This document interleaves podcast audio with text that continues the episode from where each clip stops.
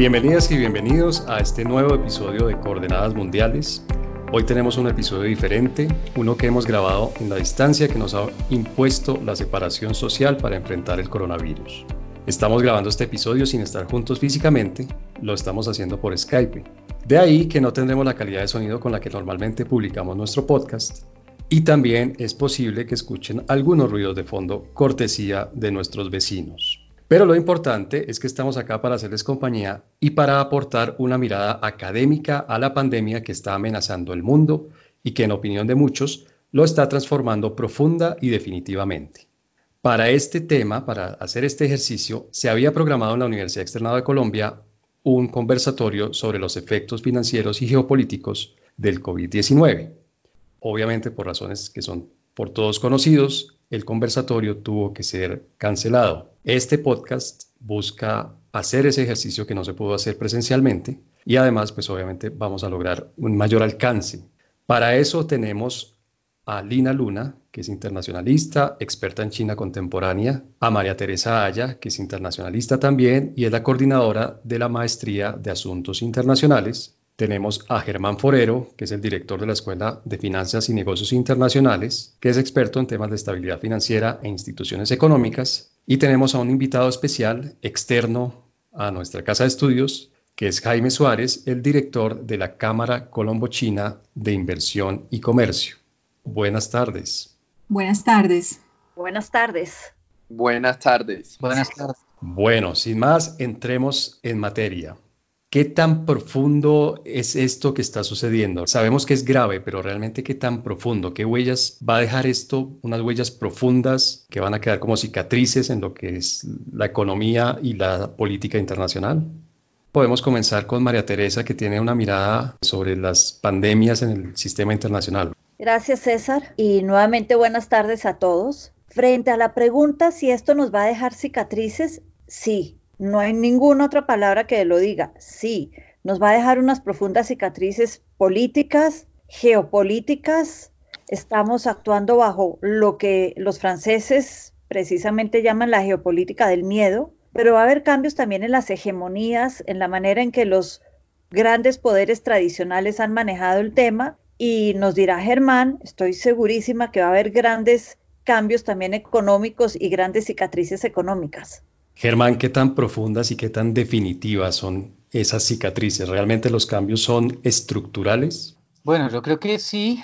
Inicialmente, lo primero que se ve cuando, cuando empieza a hablarse de pandemia, cuando ni siquiera cuando empieza a hablarse del virus, es una ruptura de las cadenas de producción y llegamos a ver problemas de abastecimiento de bienes básicos en muchos países que nunca habían tenido un problema de abastecimiento en bienes básicos, por lo menos desde el final de la Segunda Guerra Mundial. Es el caso de Francia, es el caso de España, es el caso de Italia.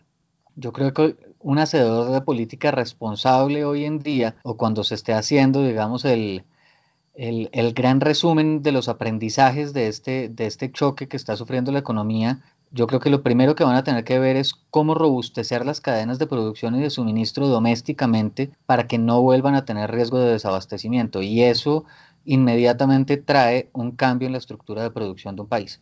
Gracias. Lina, ¿qué tanto transformó esta pandemia a China? ¿Qué tanto impactó estructuralmente la política de la economía china? Bueno, claramente el impacto fue gigantesco, eh, gigantesco y no gigantesco, porque China lo que hizo fue tomar una decisión temprana de decir, o enfoco, ellos lo llamaron una estrategia de todo el gobierno y toda la sociedad enfocada en contener el coronavirus, que implicaba tomar decisiones de eh, permitir que la economía china disminuyera y cayera, cerrar el país casi enteramente, aislar Wuhan específicamente, pero también mandar a vacaciones eh, alargadas a muchas personas, disminuir todo el, todo el proceso de producción interno chino, pero todo con el enfoque en contener en el mínimo tiempo posible la crisis para salir de la crisis en el mínimo tiempo posible. Es decir, hay dos opciones eh, económicas y lo ratificará después Germán y es una opción de un impacto corto y profundo o un, un impacto menos profundo económico pero más largo. Y los chinos optaron por la primera opción. Entonces, si bien en los primeros meses, sobre todo si hablamos de enero y febrero, Eh, China obviamente tuvo efectos eh, muy, o sea, tuvo un impacto fuerte en su economía. Hay quienes dicen que cayó un 2% comparado con el año anterior. Pero si bien hubo ese impacto, a la vez China eh, en, digamos, en, época de crisis empezaron a surgir nuevas alternativas eh, y nuevas cosas que hoy en día son las que comenzarán a, jalonar la economía china nuevamente. Y con esto me refiero a básicamente em, las tecnologías nuevas, em, por un lado, y por otro lado, toda la cadena de producción de productos farmacéuticos que ahora el mundo comienza a necesitar y que China va a deber proveer. Entonces aquí vemos que pasaron dos cosas. Se disminuye la economía china y con eso la economía mundial en principio, pero ahora comienza un resurgimiento que va a estar principalmente jalonado por China.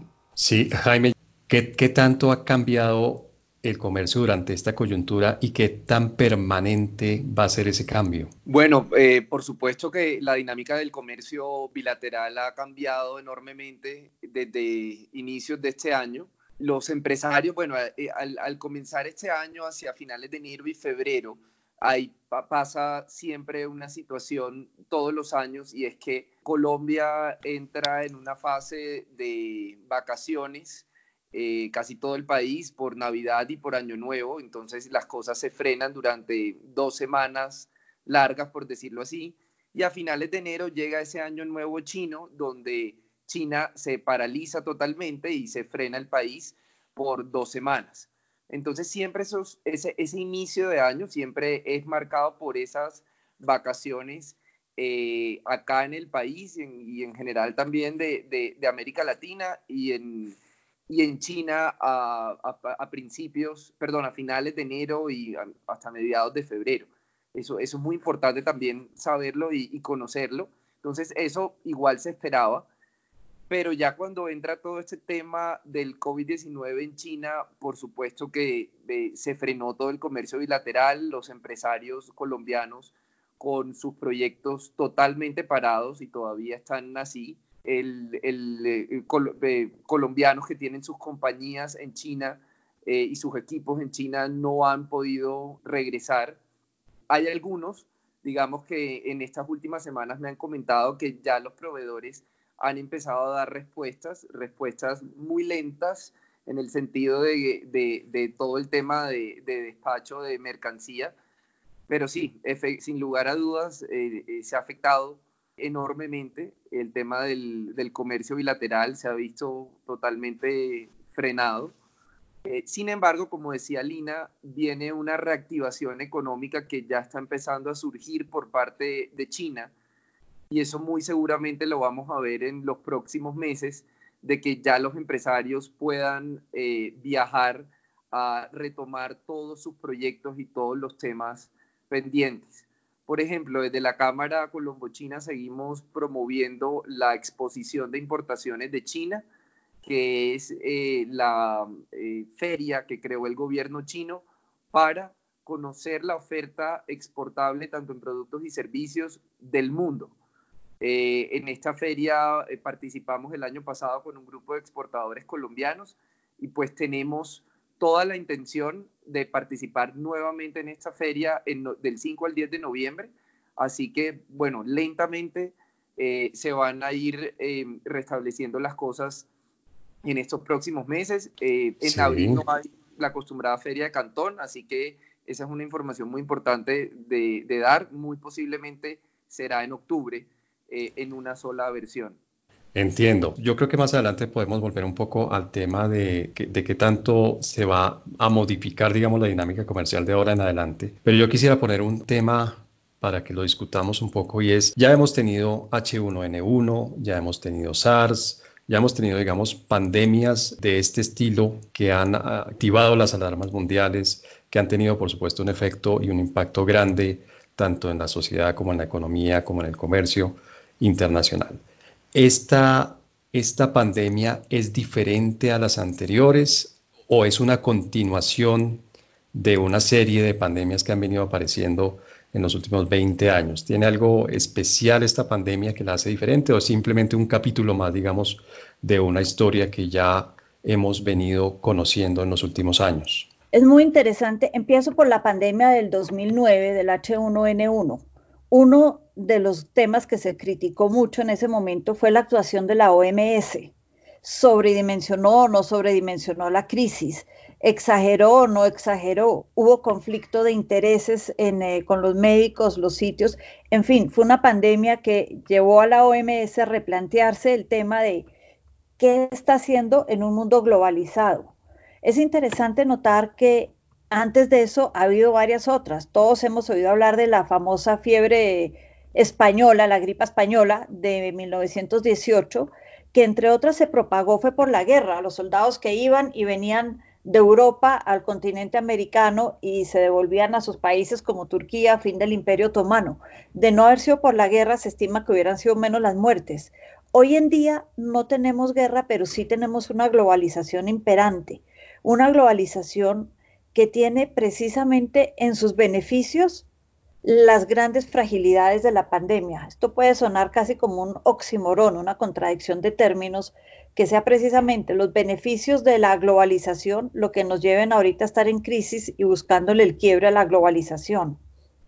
No sé, Germán nos dirá más adelante, me tomo el atrevimiento de preguntarle si como... Adelante, claro que sí.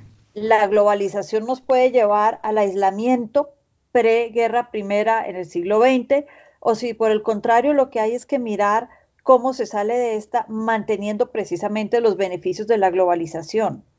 Hasta qué punto el quiebre o la incertidumbre.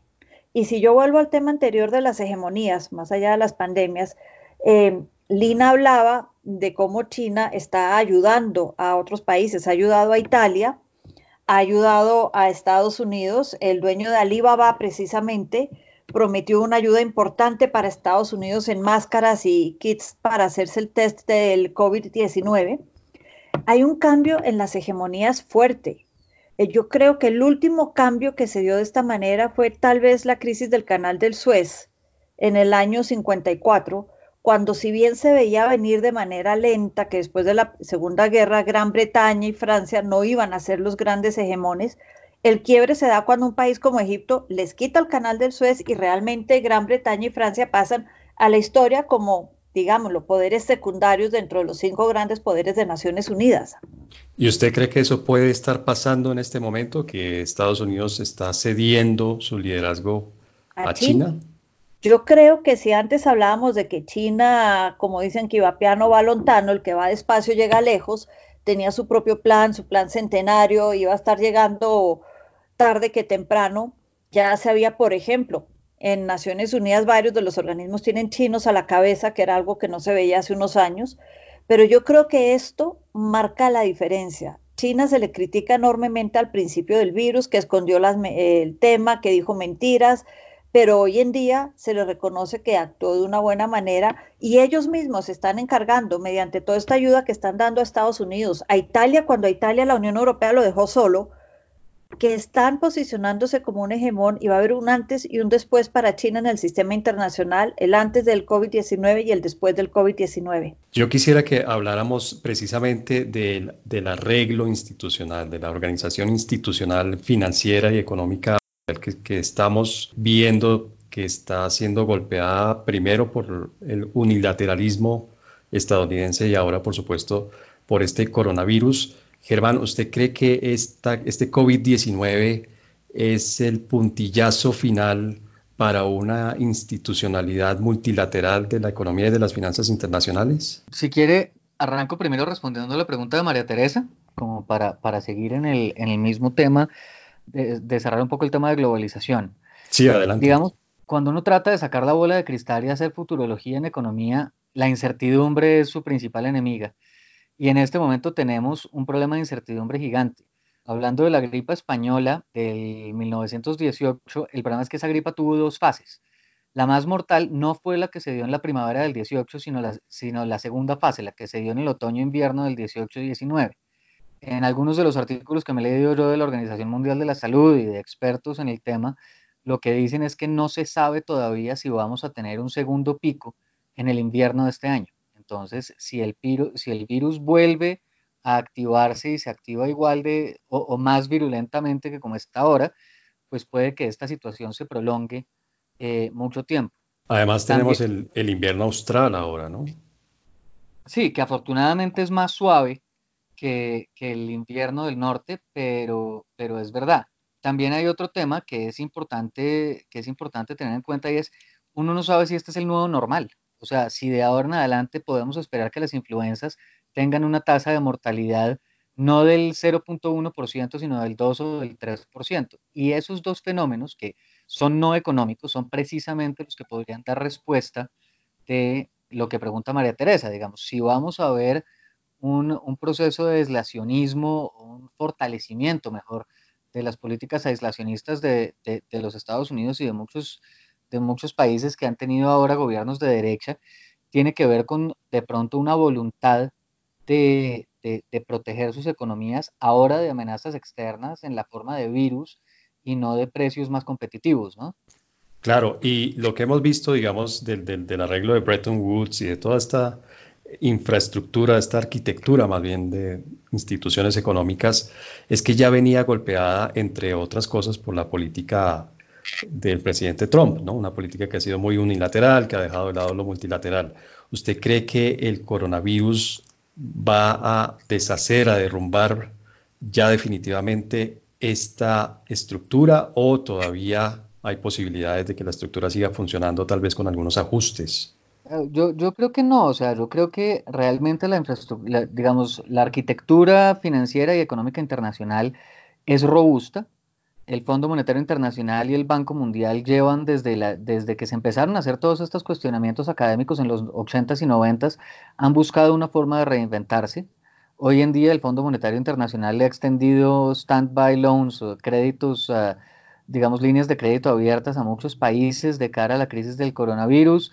Seguramente eh, el Banco Mundial entrará o está entrando a algunos países en vías de desarrollo a dar apoyo, pero yo creo que la institución que mejor librada está saliendo de todo esto es una institución previa a Bretton Woods, que es el Banco Internacional de Pagos el Banco Internacional de Basilea, que ofrece las mejores prácticas para la regulación y la gestión del riesgo financiero a nivel global, ellos son precisamente los que vigilan, o mejor, sugieren las mejores prácticas para entidades del sistema financiero, tanto, tanto nacional como global.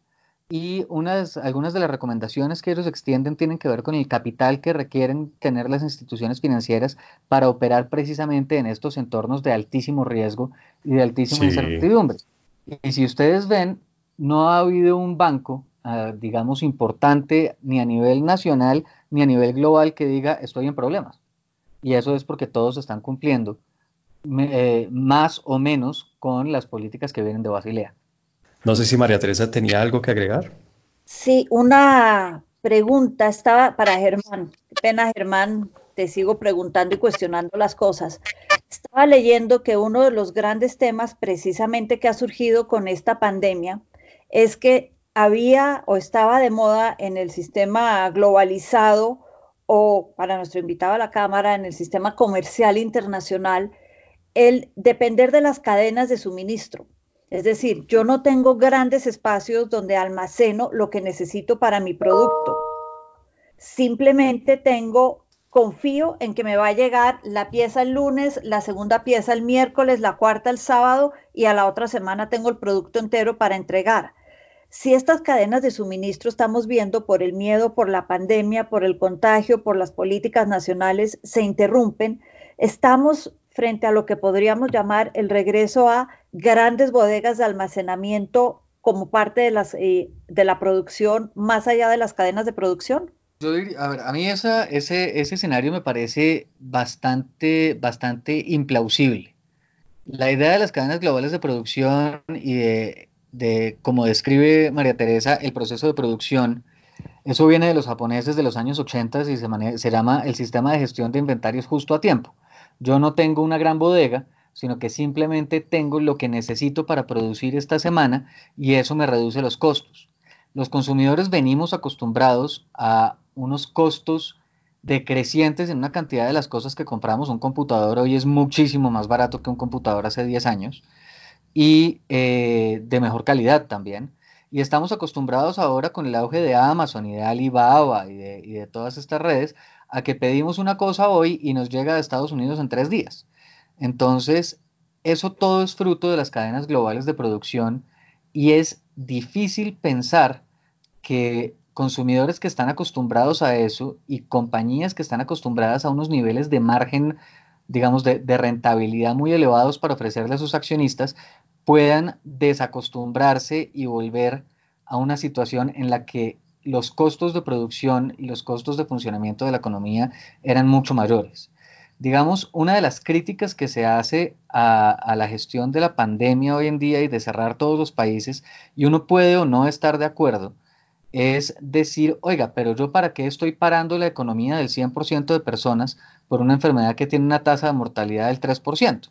Digamos, eso es muy crudo y es, y es, muy, y es muy feo decirlo, pero en alguna medida transmite la idea de si estamos dispuestos a volver a, esa época previa al auge del comercio electrónico y al auge de las cadenas de producción. Sí. Eh, causa de estas pandemias, a causa de, esta, de estos virus que están apareciendo ahora.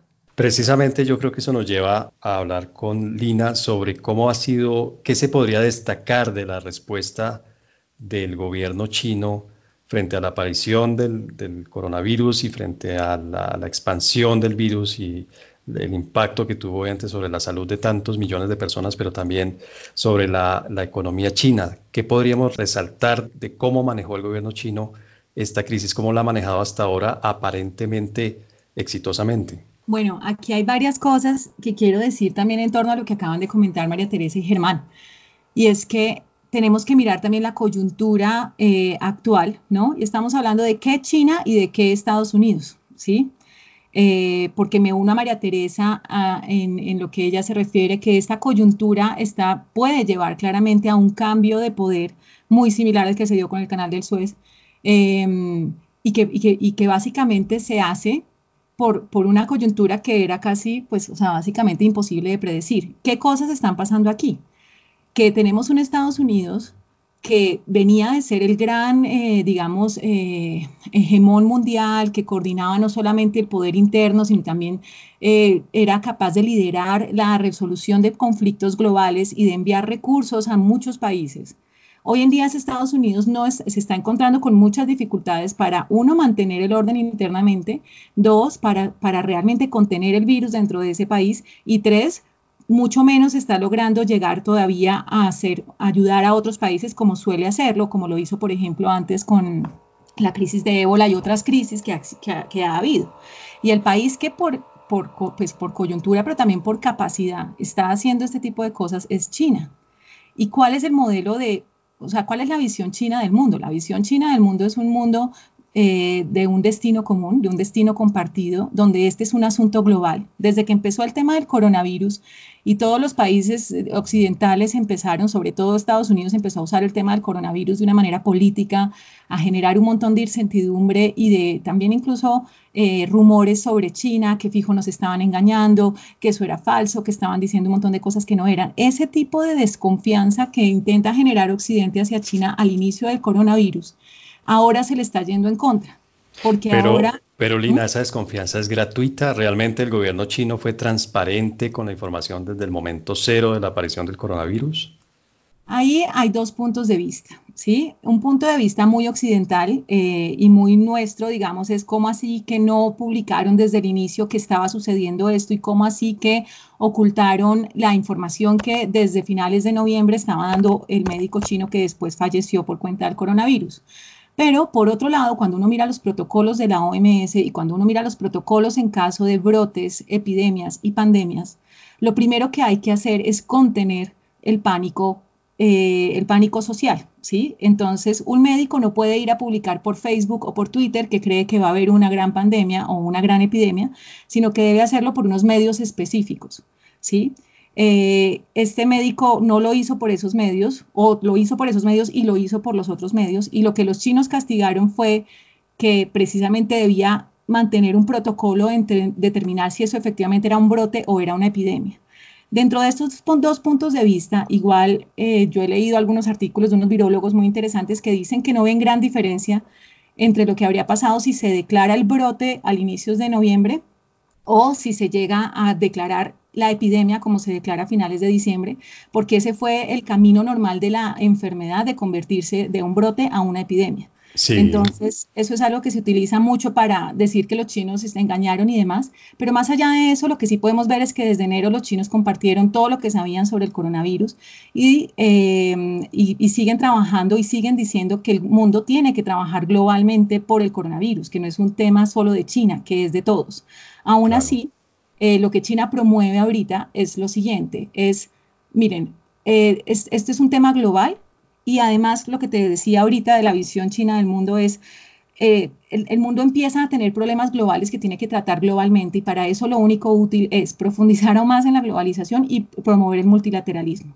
Entonces, si China, que es lo esperable, creo yo, después de esta crisis, logra tener un papel aún más fundamental en el sistema internacional, va a liderar el camino hacia allá.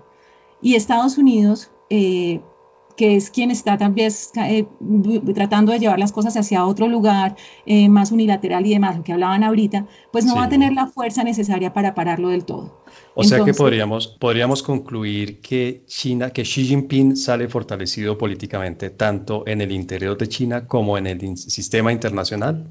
Sí, es posible que suceda, ¿sí? Como igual como nos damos cuenta hay muchas cosas que están en la incertidumbre, pero en este momento el rol que está ejerciendo China es el rol de un gran hegemón mundial. ¿sí? Eh, eh, independientemente de todo, China es la única, como lo explicaba María Teresa, que está mandando ayuda a Italia, que está mandando ayuda a España, incluso a Colombia le están mandando ayuda también. Entonces, China es el, país que está asumiendo ese rol y entonces yo sí creo que internacionalmente y los chinos mismos se están esforzando en mostrarle al mundo que tienen toda la capacidad de ayudar y de promover esa idea de destino común y de, y de manejo global de estos asuntos. Bien, y eso me lleva al siguiente tema, Jaime las relaciones sino-colombianas, las relaciones entre China y Colombia después de esta pandemia se van a ver fortalecidas, se van a ver modificadas. ¿Hay algún, algún cambio estructural en las relaciones? ¿Qué nos podrías decir sobre cómo afectaron, cómo van a afectar en el futuro la pandemia las relaciones entre Colombia y China? Bueno, una pregunta bastante interesante. Nosotros, bueno, a ver, nosotros desde la Cámara lo que estamos haciendo eh, justamente es eh, que esa relación después de, la pandemia o incluso ahora durante la pandemia se fortalezca, en el sentido de que eh, los empresarios colombianos sigan desarrollando sus negocios con China, tanto los importadores, que muchos de ellos tienen que seguir con, con sus negocios, y también que los exportadores colombianos vean a China como una oportunidad, eh, especialmente ahora dentro de, dentro de este tema de la pandemia. Justamente cuando China entró, eh, a la, entró en la crisis eh, del coronavirus, algunas entidades chinas empezaron a contactarnos de que estaban necesitando o iban a necesitar productos, abastecerse de productos de otros países. Así que esto puede ser una oportunidad muy importante también eh, más adelante para los empresarios colombianos y es importante que el ritmo de, esas relaciones colombo-chinas continúe de manera ascendente como ha venido pasando en estos últimos años, eh, en el sentido de que China hoy es nuestro segundo socio comercial, tanto para las importaciones colombianas como para las exportaciones colombianas. Si bien cada vez vemos más empresarios colombianos que están eh, importando productos chinos, que están eh, viajando a China constantemente a asistir a ferias sectoriales, multisectoriales, vemos que todavía para, eh, los, para el sector, em, para los sectores no mineroenergéticos, el mercado chino aún es bastante desconocido. Ya hay un interés mucho más eh, hemos visto un interés de parte de diferentes sectores acá en el país de entrar al mercado chino, sin embargo, todavía hay cierto desconocimiento y en eso estamos trabajando como Cámara eh, Binacional de la mano de entidades como ProColombia, de la mano de entidades como la ambas embajadas.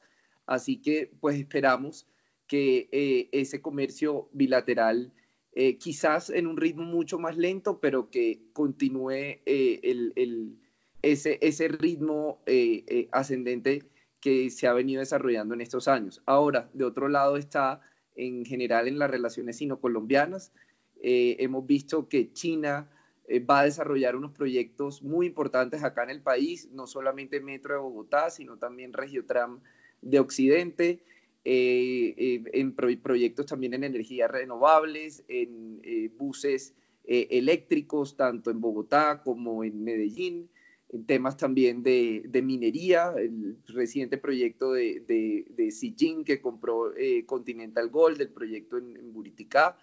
Eh, así que esto por mencionar algunos. Eh, ah, bueno, ahora también dos empresas chinas, Power China, se ganó un proyecto muy importante de aguas en, acá en, en, Bogotá y en Cundinamarca y eh, también se acaban de ganar otra de las filiales de esta empresa china, el proyecto del hospital de USP. Así que también vamos a vivir eh, eh, una, una, coyuntura diferente en cuanto a las relaciones silo-colombianas, porque también nos va a tocar aprender sobre esa cultura china acá en Colombia y va a ser seguramente un ejercicio muy interesante. Eh, este año pues se venían muchos planes y muchas proyecciones y, muchas, eh, y muchos proyectos que pues se van a seguir desarrollando. Eh, quizás ahora, como lo decía, hay un, hay un, un poco de, de, retraso por todo este una tema pausa, de la, tal vez. pandemia.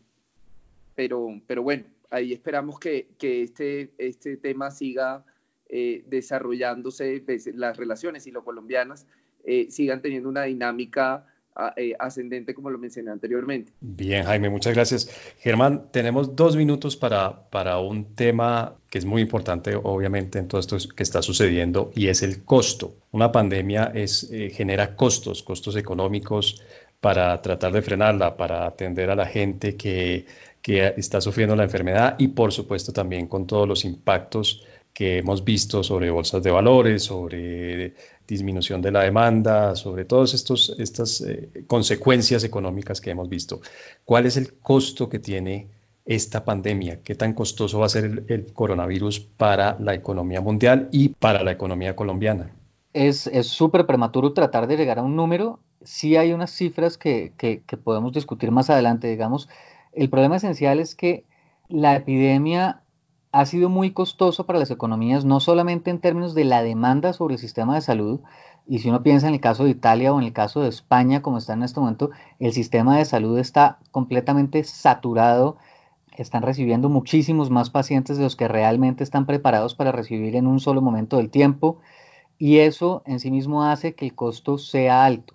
Pero el costo más alto es precisamente cómo se ha parado la economía global el hecho de que nosotros no podemos ir a trabajar hoy, sino que estamos trabajando desde la casa, el hecho de que las redes globales de producción están detenidas, eso hace que los gobiernos reciban muy, eh, digamos, los ingresos de los gobiernos por impuestos se reduzcan, porque la gasolina que no se está consumiendo hoy para moverse de un lado a otro es gasolina que ya no se consumió, no es que mañana voy a salir a tanquear el carro dos veces. Eso por un lado. El segundo problema es que como la economía está parada y el problema de confianza es tan fuerte, en qué puede pasar, pues los consumidores están dejando de consumir, están dejando de comprar, están haciendo compras de pánico, como comprar cantidades ingentes de papel higiénico en el supermercado, pero digamos cualquier plan de inversión de una empresa, cualquier plan de expansión de una fábrica, cualquier plan de exportar mi producto a otro país está absolutamente detenido. Y está detenido no solamente la inversión, sino también el consumo de bienes de durables, digamos, pensando en televisores o pensando en automóviles, esas compras también están detenidas. ¿Cómo tratan de, solventar esto para que el Producto Interior Bruto no caiga tanto? Digamos, el gobierno Trump está pasando ahora una pieza de legislación en la que proponen gastarse un millón de millones de dólares, o sea, un trillón de dólares, o sea, el 5% o el 4% del Producto Interior Bruto en mandarle un cheque de 1.200 dólares a cada americano mayor de edad. Eso es una eso es un movimiento sin precedentes, es un costo absolutamente bestial en un país cuya deuda ya llega al 107% del PIB y eso que Estados Unidos la tiene razonablemente fácil porque es el país que imprime la moneda en la que paga su deuda externa. Germán, un país que la tiene mucho más difícil, Colombia, ¿qué tanto va a impactar a Colombia esta pandemia? Claro, digamos, en Colombia el, el problema es mucho mayor Colombia tiene una deuda externa en este momento de 72 mil millones de dólares y el dólar se le ha encarecido 700 u 800 pesos. Eso quiere decir que el saldo de la deuda externa en Colombia se incrementó 56 billones de pesos. Eso es equivalente más o menos al 25% del presupuesto nacional. O sea, una cantidad de plata. Además, tienen el problema de que Ecopetrol estaba exportando petróleo a 65 dólares. Las cuentas fiscales están hechas con un petróleo más o menos a 60, 60 dólares con 20 y en este momento el petróleo se está negociando a 27 dólares. El de referencia para Colombia, aunque Colombia lo vende un poquito más barato porque es de peor calidad. Entonces realmente estaremos vendiendo por ahí a 25 dólares en el mercado internacional.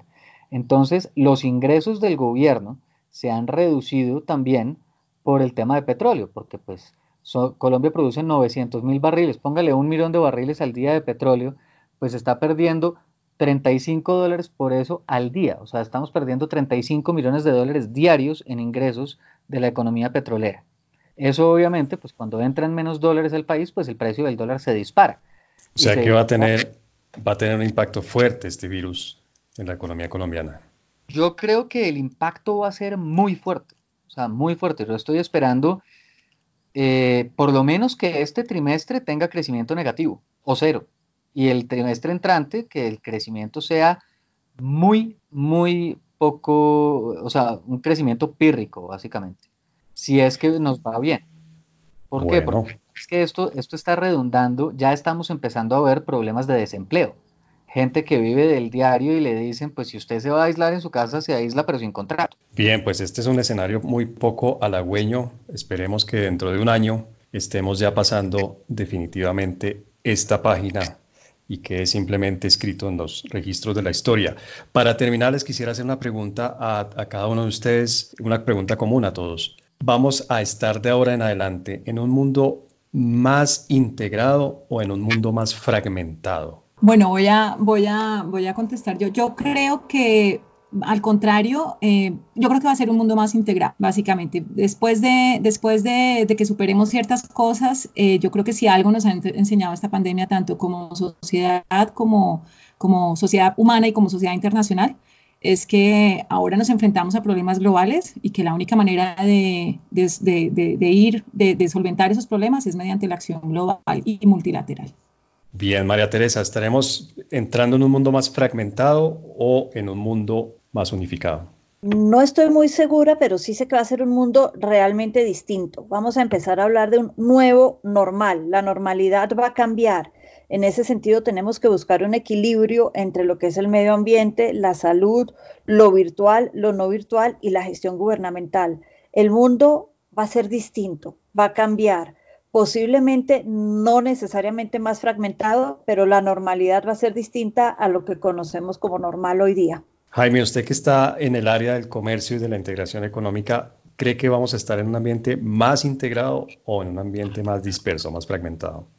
Sin duda más, más integrado. Eh, como lo decía María Teresa, el orden de, de las cosas va a cambiar, el mundo en general va a cambiar y va a estar mucho más integrado tecnológicamente.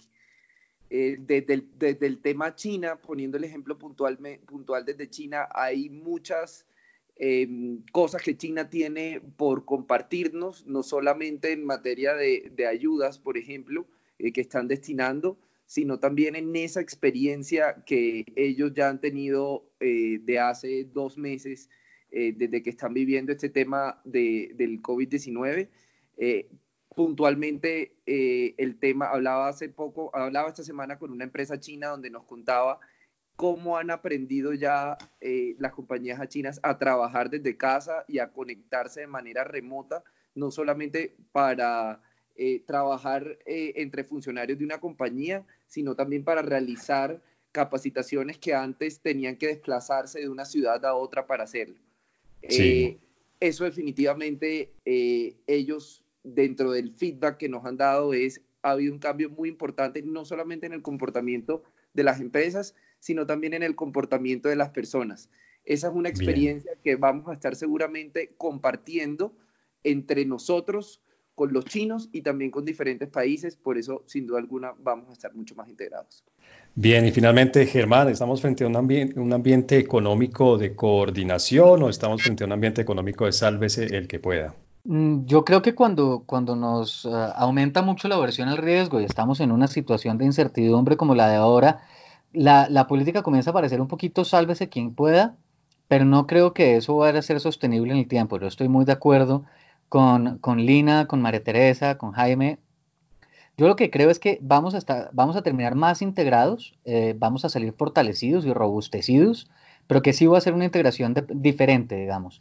Yo creo que los gobiernos van a empezar a preocuparse más por gestionar riesgos de desabastecimiento, por ejemplo, y eso va a generar una menor dependencia del comercio internacional para la supervivencia. Sí creo que va a haber un robustecimiento de la tecnología, nos estamos viendo obligados a ampliar el ancho de banda y a robustecer Internet como para todos poder hacer lo que tenemos que hacer virtualmente.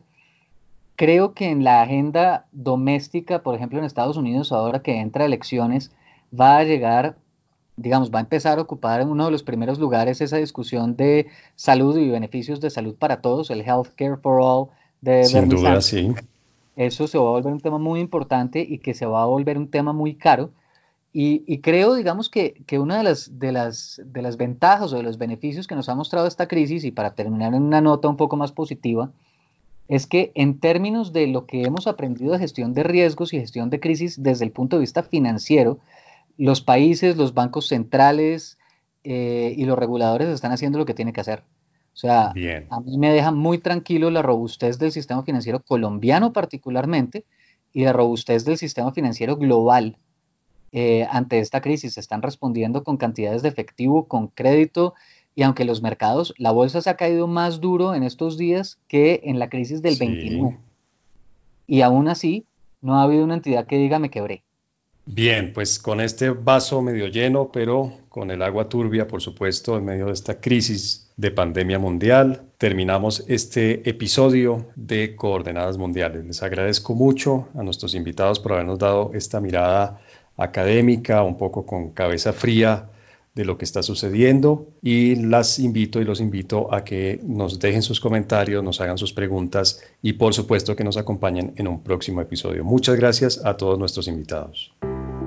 Muchas gracias. Gracias, gracias. Muchas gracias por la invitación.